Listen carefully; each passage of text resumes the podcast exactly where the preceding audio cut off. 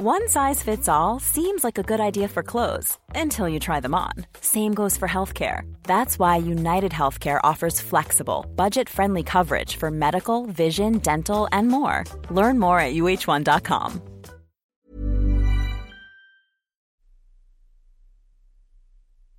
Bienvenue pour cette nouvelle émission de podcast. Nous nous retrouvons après la pause estivale pour une nouvelle saison de nos émissions de conflits, les podcasts de conflits qui ont été créés en 2016. À l'époque, il n'y avait pas beaucoup de podcasts, nous étions un petit peu les, pionniers sur ce secteur. Sept ans plus tard, l'offre s'est euh, développée et je m'en réjouis. Et à conflit également, nous euh, essayons toujours de vous proposer des sujets qui soient originaux, vous faire découvrir de nouveaux auteurs euh, sur des thèmes qui ont rapport parfois avec les, les concours avec les épreuves du baccalauréat aussi. Beaucoup de lycéens, de professeurs nous suivent. Et tout au long de cette saison, nous allons là aussi continuer à vous faire entrer dans les multiples facettes de la géopolitique et puis de la production intellectuelle française. Elle est nombreuse. J'ai reçu beaucoup de livres au mois d'août, donc ça nous promet de très beaux sujets pour les semaines à venir. Et puis, comme en chaque euh, début euh, d'année de rentrée, rentrée scolaire, je ne peux que euh, vous encourager aussi à vous abonner ou à vous réabonner à Conflit. Conflit ne vit que par ses lecteurs. Nous n'avons aucun, aucune subvention, aucune aide, quelle que ce soit. Ce sont les abonnés, les lecteurs, les achats en kiosque qui permettent à la revue de se développer et de vivre, de vous proposer également ces contenus en libre accès.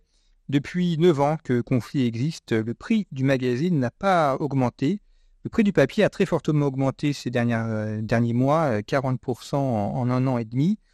Et euh, nous avons pu maintenir le prix de conflit au même niveau grâce à la croissance des abonnés. Donc je remercie chacun d'entre vous. Et puis si vous êtes, si vous écoutez régulièrement nos podcasts, eh bien en vous abonnant, vous nous permettez de euh, continuer à, nous développer. Nous avons beaucoup de projets pour l'année qui vient que je vous présenterai au fur et à mesure euh, de nos émissions.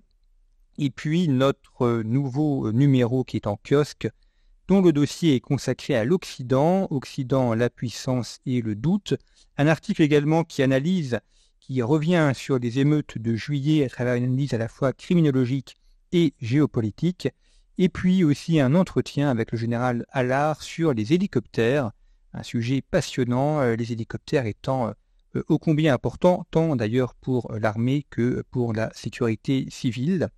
Et puis, comme à chaque fois, nos anciens numéros sont euh, accessibles sur le site de conflit en format papier ou en format numérique sur la boutique en ligne.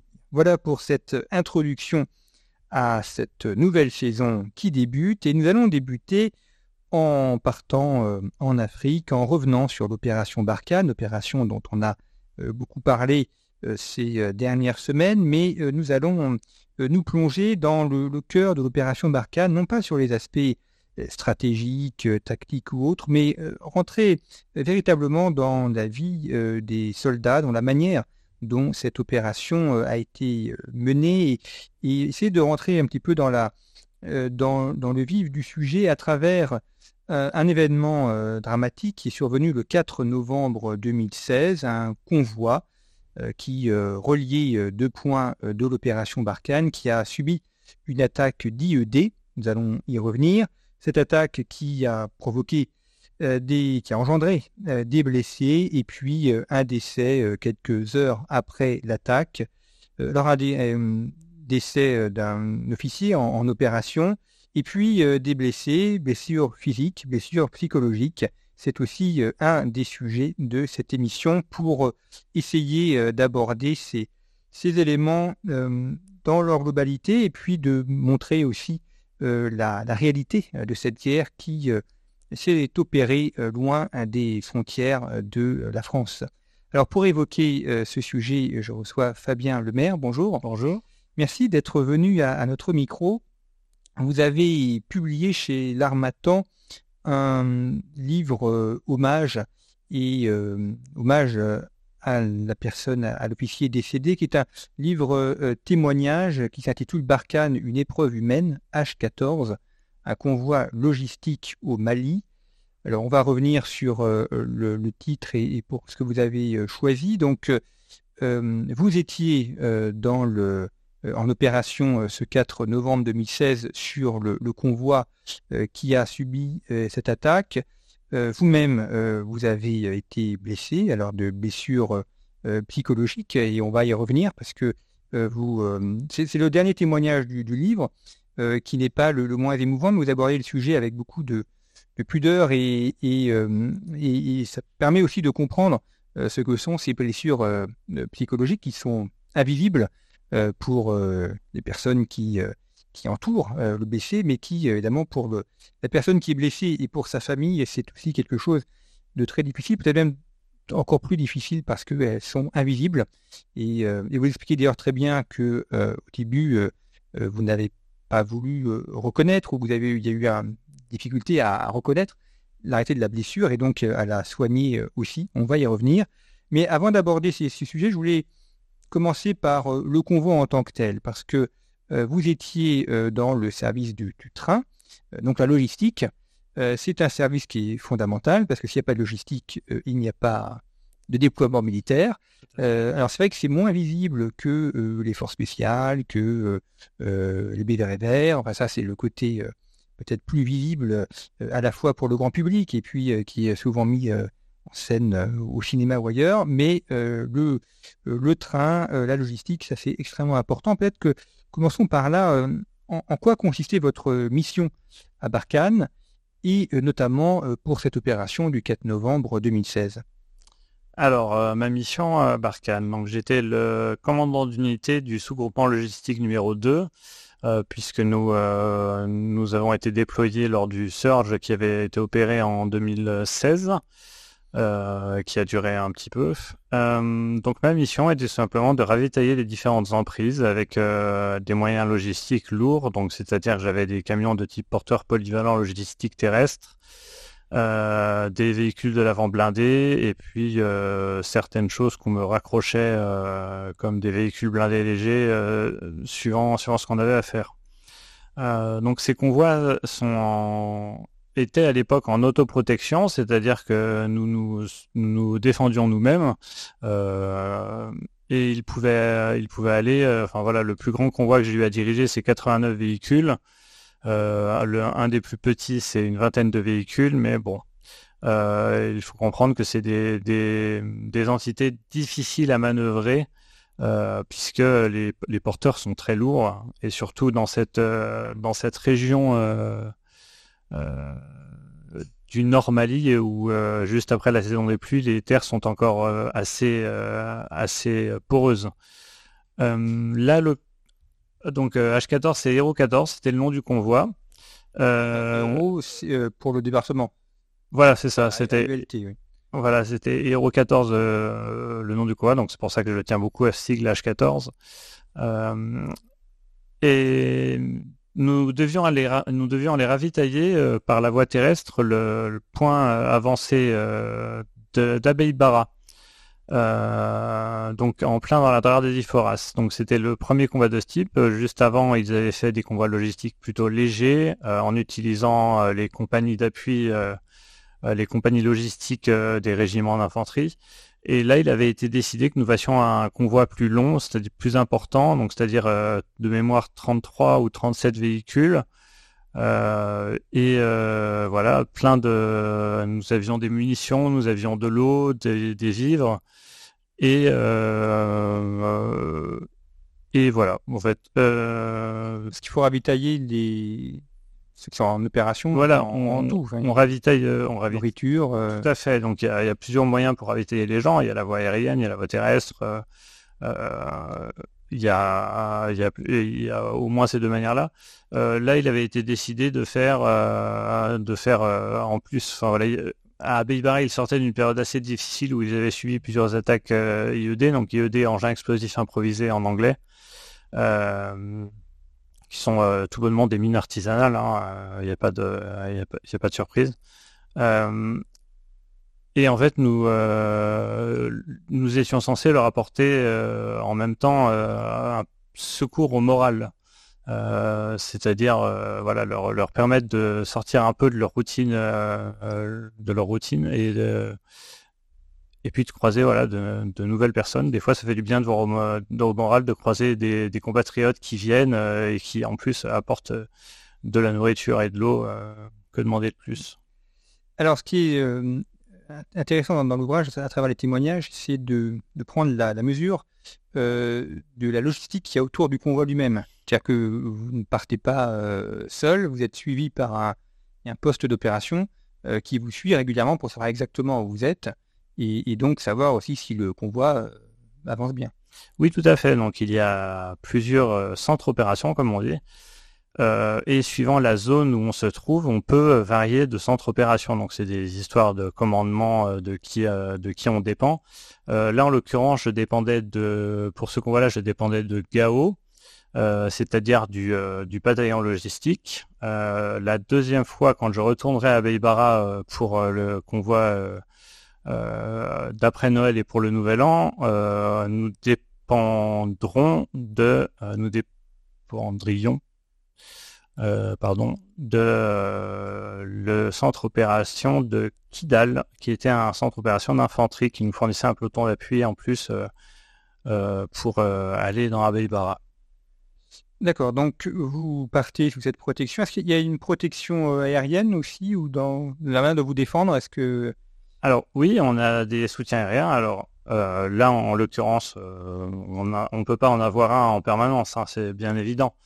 Euh, mais on a des heures de, on a des heures de disponibles, donc on essaye d'en profiter un maximum. C'est pour ça qu'on avait un contrôleur aérien dans le convoi. Euh, et euh, voilà, surtout des, surtout des, surtout des avions qui venaient, qui venaient nous aider à voir de haut ce qui pouvait se passer. Alors évidemment, on se doute qu'un convoi avec 37 camions, ça passe pas inaperçu, donc vous êtes une cible euh, facile, une cible attirante. Euh, mais l'attaque, euh, c'est, vous l'avez dit, ce sont des diodés, c'est-à-dire que ce sont des mines qui ont été déposées. C'est pas une attaque humaine, c'est, c'est pas l'attaque d'un, groupe qui a directement attaqué le convoi. C'est des ces mines qui ont été disposées afin de l'abîmer ou de l'attaquer, mais de manière indirecte. Oui, tout à fait, c'est indirect. Bon, il y a quand même une patte humaine dans l'histoire, puisqu'il faut activer l'engin explosif, généralement, en, ajoutant la batterie au dernier moment. Euh, puisque faut être euh, faut être réaliste, hein, ça leur coûte cher aussi hein, euh, en termes de en termes de montée en termes de prix pour monter ces genres explosifs qui sont particulièrement redoutables. oui, bah surtout que les véhicules de l'avant blindé sont quand même des véhicules assez anciens, il faut le reconnaître. Donc D'ailleurs, ils sont en cours de, ils sont en cours de, remplacement par le Serval ou le, par le, oui, par le Serval. Euh, ce sont, il y a eu, il faut en être conscient quand même, un vrai progrès dans la logistique. Euh, moi personnellement, je suis déjà parti au Liban, en Afghanistan et le Mali, c'était ma quatrième opération extérieure. En Afghanistan, on avait des véhicules de transport logistique, des VTL, euh, qui étaient avec des plaques de surblindage sur le côté donc du blindage euh, contre les euh, euh, contre les armes automatiques, mais pas contre les IED. Bon après on avait les VAB pour brouiller les IED, mais le danger était bien présent malgré tout. là, quand on est en, au Mali, il y a déjà eu un grand progrès. On a plus ce genre de véhicules, on a des véhicules qui sont blindés pour transporter la logistique. Euh, c'est un vrai changement parce que ça sous-entend que le convoi euh, peut se défendre quasiment tout seul puisque euh, il a en superstructure pour les camions une, mitrailleuse et qu'il a dans les VAB aussi un chef de bord avec une mitrailleuse plus deux personnels à l'arrière qu'on appelle les gunners qui ont une arme automatique légère. Donc il y, a, quand même une puissance de feu qui n'est pas négligeable. Et un, une résistance euh, aux IED qui est, euh, qui est qui est qui est réelle. Euh, mais le problème, c'est que plus c'est résistant, plus les IED deviennent gros. C'est ça. C'est toujours le même problème entre le, blindage et la, force de feu. Alors, il y a donc ce, convoi qui, progresse et, un des véhicules donc, qui saute avec cet IED. parmi les, différents témoignages que vous avez recueillis, on, voit bien aussi la, chaîne qui se met en place au moment de, entre le moment de l'explosion et puis l'information qu'il y a au, centre de commandement et le soutien qui est apporté aussi aux, blessés. Donc il y a plusieurs blessés, dont un très grave puisqu'il a été éjecté, c'est ça de la. Oui, c'est ça, éjecté avec sa tourelle. et simplement, comme vous êtes loin, il faut près de trois heures pour que les, les, médecins qui sont envoyés puissent arriver sur place. Alors, c'est oui, mais il y a un petit bémol. Euh, donc, euh, pour remettre un peu dans le contexte, euh, on avait déjà eu pas mal de crevaisons le matin et bon, en gros, on était repéré, on était repéré, on le savait déjà. ce dont on s'était pas rendu compte ou peu rendu compte, c'est qu'on ne croisait pas de véhicule pendant toute la première durée du trajet, toute la matinée, on n'a pas croisé de véhicule. On n'a croisé qu'un juste après avoir eu euh, des euh, écoutes, euh, des résultats des écoutes qui disaient attention, ils arrivent ici, dans la zone. Donc là, à partir de ce moment, on me propose d'envoyer une, équipe pour intercepter le, seul camion qui venait de passer, pour vérifier s'il y avait un portable qui correspondrait à, la fréquence. donc j'envoie une équipe avec le sous-officier adjoint du peloton d'escorte, le Julien Jacques, qui décédera par la suite, euh, plus euh, une patrouille et des éléments de renseignement qui étaient en appui de mon convoi puisqu'ils allaient, on devait les déposer à, à pour qu'ils y restent pour la suite de leur mission. quand c'est comme ça, on utilise les gens qu'on a parce que ce serait bête d'avoir de telles capacités et de ne pas s'en servir dans le convoi. donc quand on envoie, en fait, tout commence par le véhicule de devant moi qui fait un énorme bond en arrière. Euh, donc, j'étais en train de leur faire faire le 525, le, donc la, méthode pour essayer de débusquer les IED qui sont autour des véhicules dans un rayon de 5 et 25 mètres. Euh, donc le véhicule de devant fait marche arrière en me disant attention IED euh, juste devant moi. Donc je fais appel au génie qui était 10 km devant puisqu'on avait qu'une équipe génie pour 37 véhicules. Euh, et euh... il va bien pour déminer. Voilà, c'était ce que j'attendais de lui pour, confirmer, pour mm. déminer euh, ce qui s'est passé. Et en fait, sur le retour, euh, j'entends des cris à la radio en disant euh, ah, il était midi 58, ça m'en souvient très bien. 31, 31, Phoenix Alpha sauté sur un IED. Donc Phoenix Alpha, c'était l'indicatif de, de Fabien Jacques. Et là, bah voilà, je fais, tout ce qu'il faut faire. J'envoie les, je prépare, euh, j'envoie les secours. Donc on envoie le médecin, on envoie la prévôté, parce qu'on a des gendarmes dans les convois pour euh, pour nous appuyer. Euh, le problème, c'est que lorsque lorsqu'on envoie les convois, donc à 13h08, c'est un deuxième véhicule qui explose. plus, c'était c'était plus léger, hein, on va dire, c'était une mine anti-char, alors que, alors que pour l'adjudant Fabien Jacques, c'est un explosif de 33 kg de mémoire. C'est énorme, oui. Euh, donc là, la mine anti-char, elle a arraché la roue euh, du VAB et il n'y a eu que des contusions et des traumas sonores. Euh, ce qui est quand même, ce qui est quand même pas mal, parce que perdre deux véhicules qui sont en plus le chef d'escorte et le sous-officier d'escorte, c'est pas rien. Euh, et là, donc à 13h08, bah, deux véhicules qui sont tombés. Au, fur et à mesure que les gens font les 525, il y a de plus en plus d'alertes UED. Et euh, bon, il s'avérera au fur, euh, il s'avérera que les gens, les IED qu'ils voyaient, c'était des bidons avec des fils. Donc c'était vraiment pour nous faire reculer, emprunter un autre chemin. et le génie n'est toujours pas là. Donc là, c'est moi qui prends euh, qui prend la décision de, faire une, de prendre une mesure de protection pour ma médecin, puisque la médecin est une cible, euh, est une cible euh, très recherchée par les opposants, les adversaires plutôt, pardon. donc je prends la décision de stopper, de stopper tant que le, le génie n'est pas n'est pas venu pour lever les doutes. Alors donc après, il y a certains qui m'ont dit ah mais il n'y a pas de il y a pas de mine antipersonnel au Mali, blablabla. Euh, enfin, il y a risque de surattaque quand même quand on est déjà deux CED plus trois alertes plus il y avait eu un convoi le mandat d'avant qui s'était pris un tir de lance-roquette. On était en plein dans des Iforas. Bon, euh, faut quand même pas oublier que c'était un des endroits les plus dangereux du Mali. voilà, moi je regrette pas d'avoir pris la décision de protéger mes personnel. Après tout, c'était c'était mon travail. Et donc, euh, vous vous mettez en système de, protection, effectivement, pour éviter euh, attaque ou, euh, sur-attaque.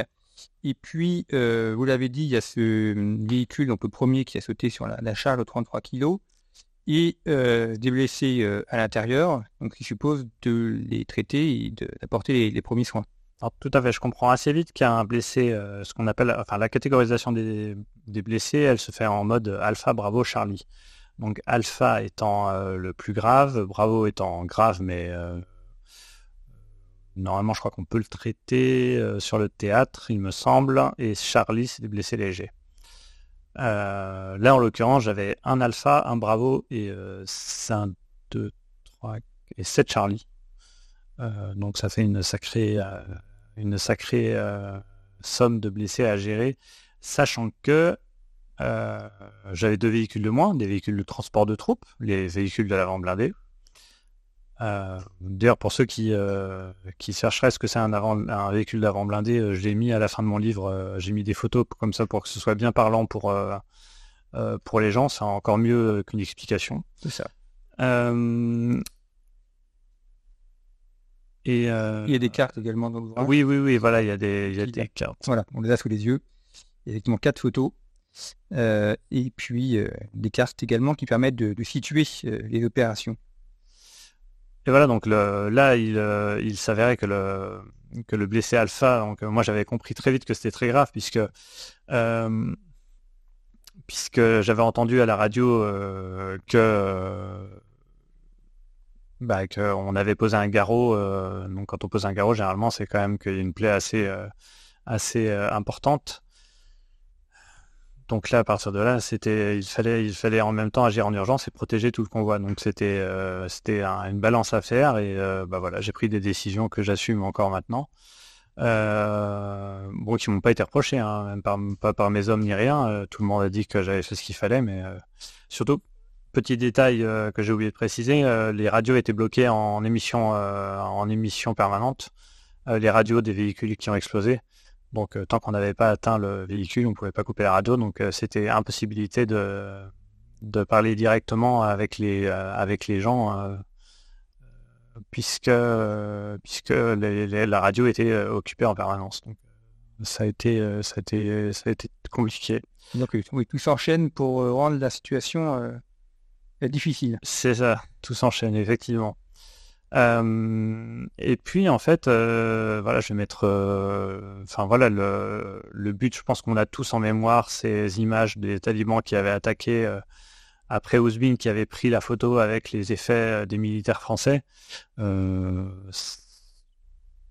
bah, moi je pense que ça, ça, a été un traumatisme pour moi, mais je pense que ça a été un traumatisme pour pas mal de militaires de voir ça. L'ennemi qui exhibe ses trophées de guerre. Euh, donc résultat, quand on quand il y a comme ça des, euh, des véhicules, etc., euh, qui explosent, on récupère tout. donc au final, une fois que tout sera récupéré, tous les blessés évacués, enfin tous les blessés, on a évacué l'adjudant Jacques et, le, et, son conducteur, parce que c'était les Alpha et Bravo. les Charlie sont restés avec moi.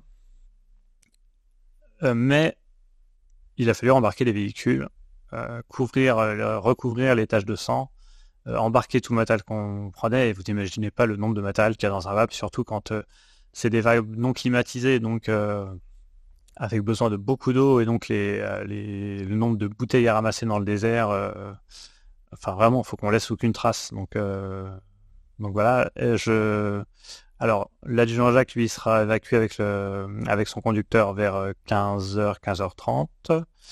Euh, et ensuite, moi, je finirai de fermer la base opérationnelle avancée tactique, c'est-à-dire la BOAT, qui est euh, ni plus ni moins que ce qui se faisait au Far West avec, euh, avec les chariots. On se met en cercle pour protéger les plus sensibles, les, véhicules les plus sensibles au centre. et ben la BOT, on l'a fini qu'à 21h. On l'a fermé qu'à 21h. Mais, euh, mais bon, voilà, ma journée était déjà bien commencée. C'était une belle journée euh, avec plein de canons conformes. Et malheureusement, ça s'est pas terminé là, mais ça, je pense qu'on va en reparler un peu après. Euh, alors, avant d'aborder la, suite, revenons peut-être sur la, manière dont vous assurez la protection. C'est-à-dire qu'il s'agit d'éviter qu'il y ait une autre attaque, de protéger effectivement les, les blessés, le matériel qui a été endommagé.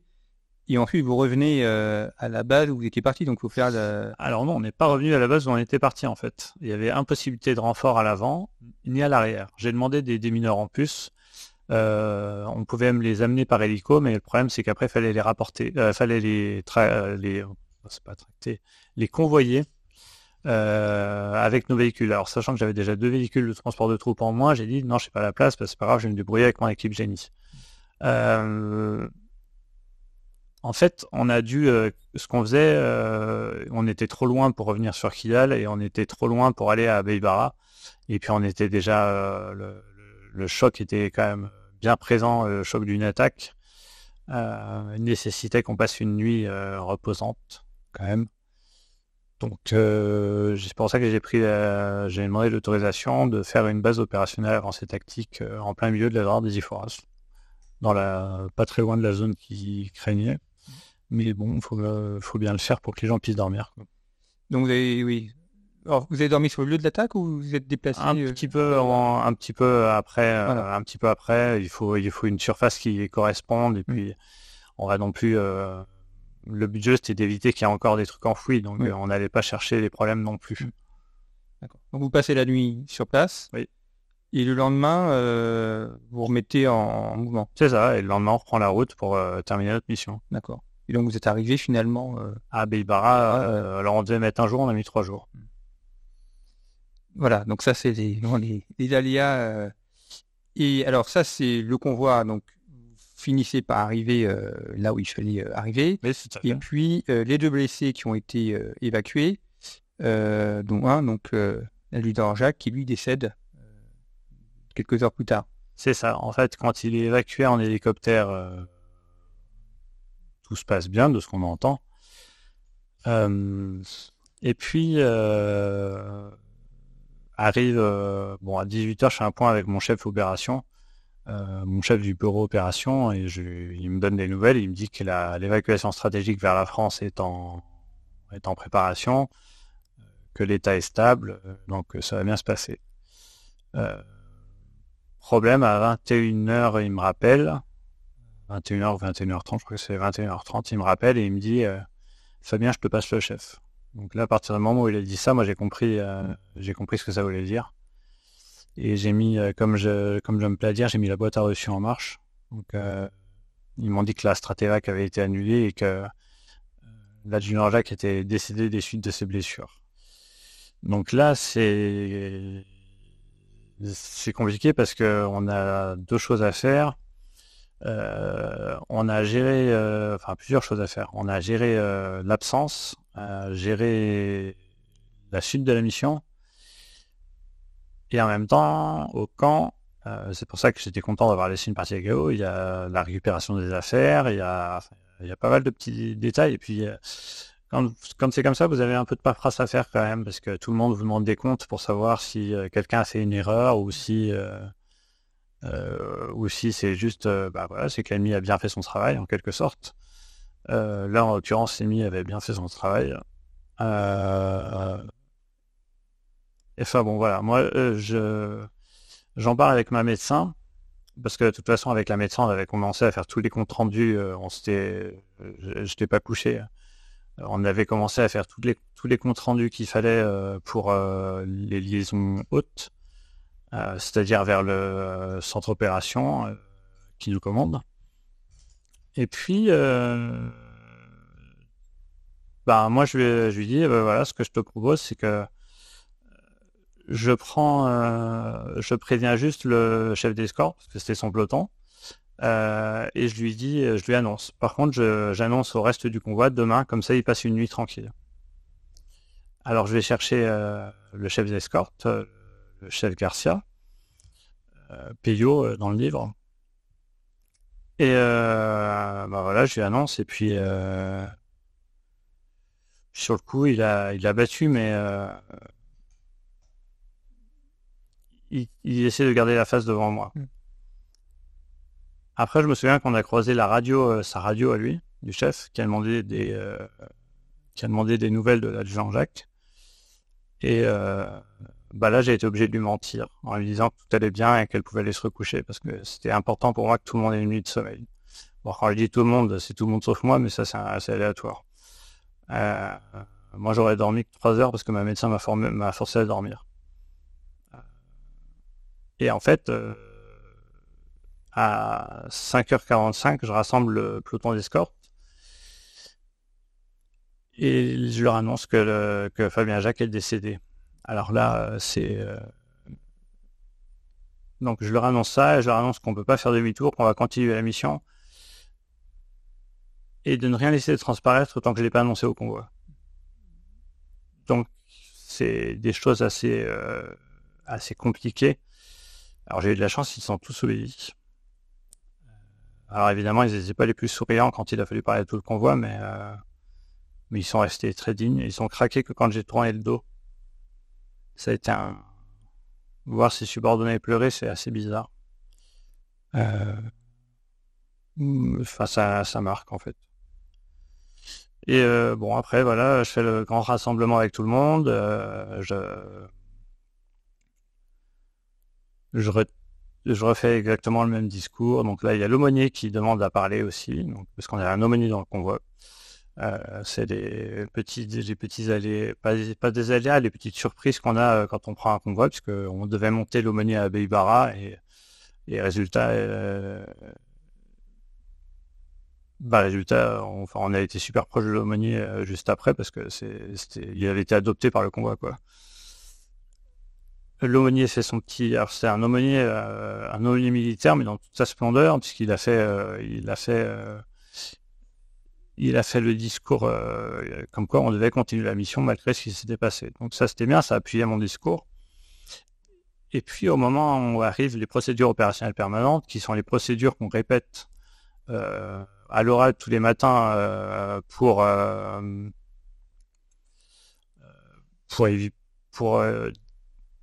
tenter de répondre aux cas aux cas non conformes. Et euh, au moment où on fait ça, donc c'est le chef Garcia qui le fait, et le chef Garcia euh, éclate en sanglots et n'arrive plus, euh, n'arrive pas à terminer.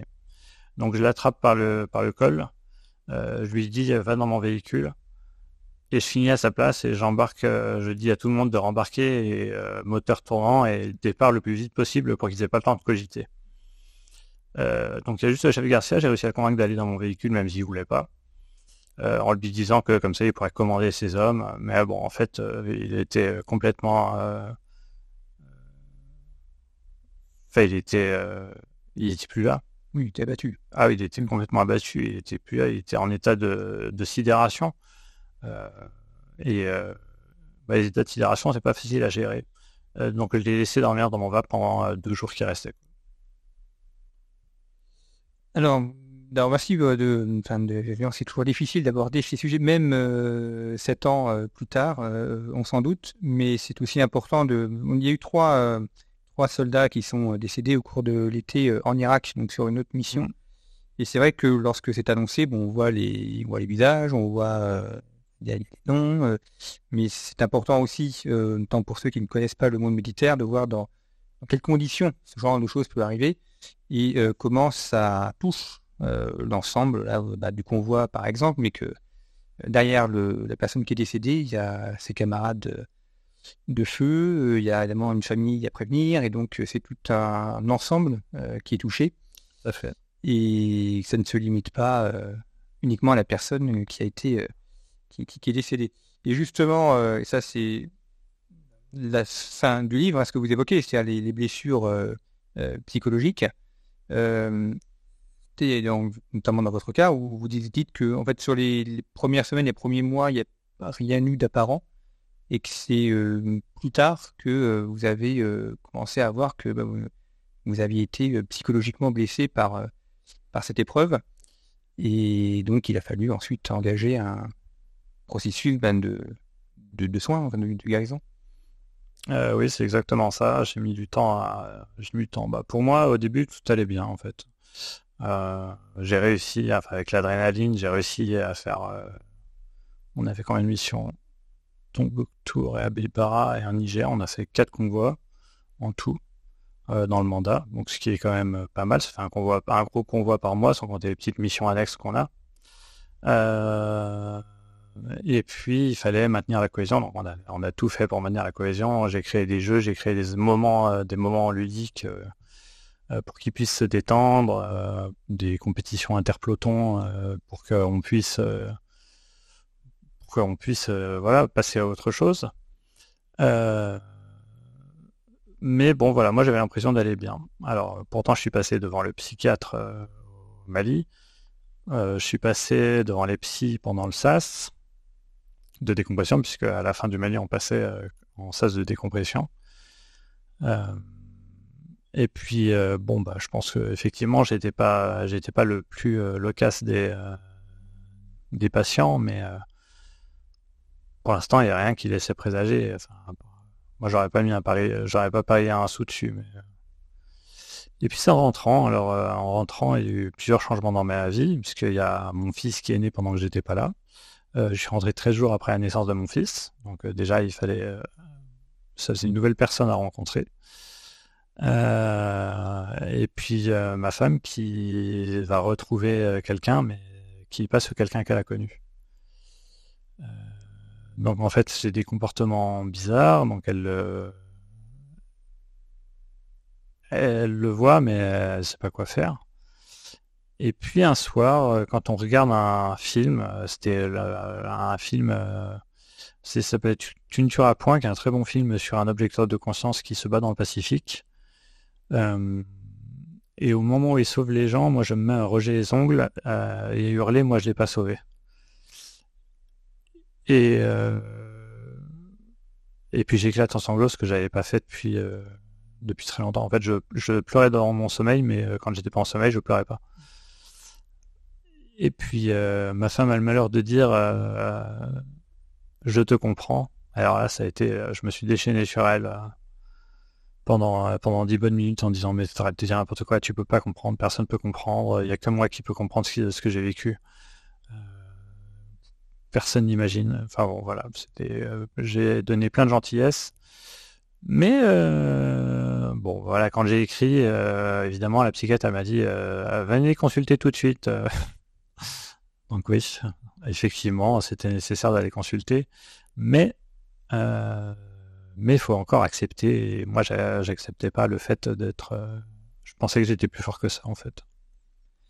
Ce que souligne aussi votre témoignage, c'est l'importance du, milieu familial. Et c'est vrai que bah, pour une épouse de militaire, c'est euh, difficile. Il faut accepter que son mari parte en opération, qu'il ait une vie qui, qui est seule, et puis ensuite personne qui revient. Enfin, il y a un ensemble aussi euh, dans ce, euh, dans ce, milieu-là d'avoir, euh, enfin, le, cadre familial était pas très important et en même temps pour les pour l'épouse, il pas facile.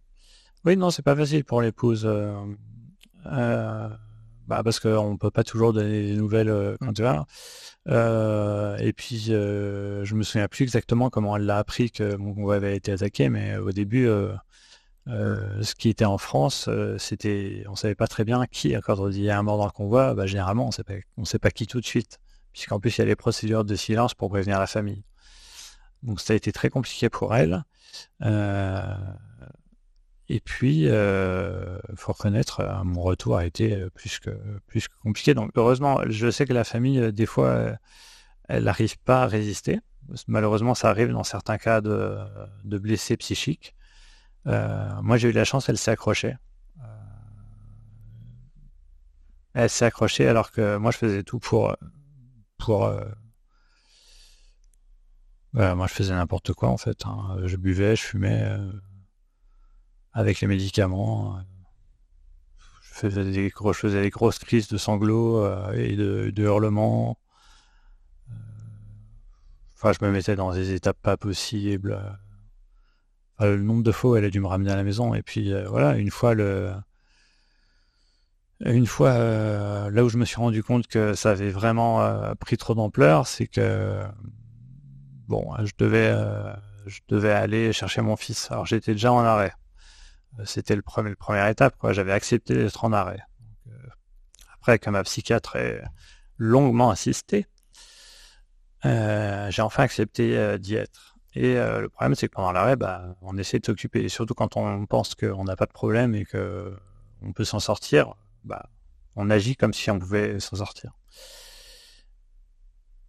Et en fait, je suis parti au cinéma avec un, ami et c'était un western, un très bon film, celui d'un passant. et en fait, en voyant la, ronde de chariot, ça me fait penser à une BOAT. Et en fait, dans ces cas-là, euh, quand il y a un truc qui m'y fait penser, c'est fini mon, esprit d'école et il, repart au Mali.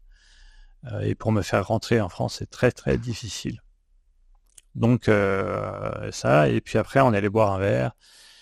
Et puis bah, un verre, plus un autre, plus un autre, plus un autre. Alors moi, je suis, moi j'ai bu deux fois plus vite que mon camarade, qui s'est pas rendu compte que je buvais plus vite que lui. Et puis je me suis enfermé à la maison et, euh, et puis j'ai oublié d'aller chercher mon fils. Et résultat, ma femme, elle est rentrée, elle était super inquiète. Et elle m'a retrouvé en train de pleurer sur le lit en disant, en menaçant de me faire du mal. Alors là, elle a eu le bon réflexe, elle a appelé ma médecin du Mali, euh, qui a dit, euh, Fabien, tu as deux solutions. Ou tu te fais, ou tu laisses euh, ta femme t'emmener à l'hôpital, ou j'appelle les pompiers, tu choisiras pas l'hôpital où tu vas. Donc, dans mon malheur, j'ai pu choisir d'aller à l'hôpital d'instruction des armées de Percy, là où il y a un psychiatre. Mais, euh, mais voilà, j'ai vraiment fait n'importe quoi. C'est pour ça que je remercie ma femme tous les jours de ne pas m'avoir laissé sur place. Sinon, je sais pas où j'en aujourd'hui. Sais pas où j'en serais aujourd'hui. En tout cas, c'est aussi l'utilité du, livre que vous avez euh, souhaité euh, publié avec tous ces témoignages, c'est d'abord une manière de, rendre hommage euh, à la personne qui est euh, décédée au cours de l'opération, et puis euh, aussi de, de montrer à l'ensemble du public effectivement les, ce que ça suppose, ces, ces, opérations et, et puis ces blessures psychologiques qui sont, bah, qui sont peu connues. Donc ça, c'est aussi la, grande utilité de, votre témoignage. D'ailleurs, vous avez dédié le, des droits de, l'ouvrage qui sont versés, une association qui s'appelle Terre Fraternité, euh, qui agit pour les, blessés, euh, blessés de guerre, puis les familles endeuillées aussi. Tout à fait. Euh, donc voilà, merci beaucoup d'être d'être venu à, notre micro, Fabien Lemaire, parce que c'est important aussi pour les lecteurs et auditeurs de conflits de pouvoir entrer dans ces opérations, de voir aussi ce que ça suppose pour les, hommes qui le font, puis d'aller au-delà des, des, photos, des noms ou simplement des réflexions stratégiques parfois de très haut niveau, mais euh, de voir que derrière, il y a des hommes, euh, il y a des soldats qui euh, aussi vivent des événements qui sont difficiles et, de prendre un petit peu la partie de la, teneur de, ces opérations pour essayer, je peux dire, de les, de les, comprendre, mais enfin, en tout cas, de, voir un petit peu ce que ça suppose oui, et, la dimension. C'est des hommes ordinaires qui vivent des choses extraordinaires au mmh. quotidien. C'est, ça pourrait résumer le métier de militaire. Mmh. Et euh, pour tous ceux qui voudraient donc acheter le livre, euh, je remercie euh, Conflit de faire d'en faire la promotion. N'hésitez pas à m'en faire un retour parce que je suis vraiment curieux d'avoir un retour de retour des lectures. Enfin, j'aime beaucoup discuter avec mes lecteurs. Et donc voilà, mon adresse mail c'est fabien.lemaire@gmail.com. Euh, je la laisserai à, conflit si vous voulez l'obtenir et n'hésitez pas à m'envoyer des mails pour me dire ce que vous avez pensé de mon livre. Eh bien, ils ne manqueront pas. Donc, le titre de l'ouvrage Barkhane, une épreuve humaine H14, un convoi logistique au Mali. Euh, toutes les références sont comme euh, chaque semaine sur le site internet de Conflit. Merci beaucoup, Fabien Lemaire, d'être pour ce, témoignage qui est important et puis aussi pour tous les blessés de guerre. Euh, bah, qu'on puisse prendre aussi la, mesure de, ces, euh, de ce que ça suppose euh, pour les blessés eux et puis pour leurs familles aussi, qui supportent ça avec souvent beaucoup de difficultés également. Merci beaucoup pour votre fidélité à, à nos émissions et je vous retrouve la semaine prochaine pour un nouvel épisode.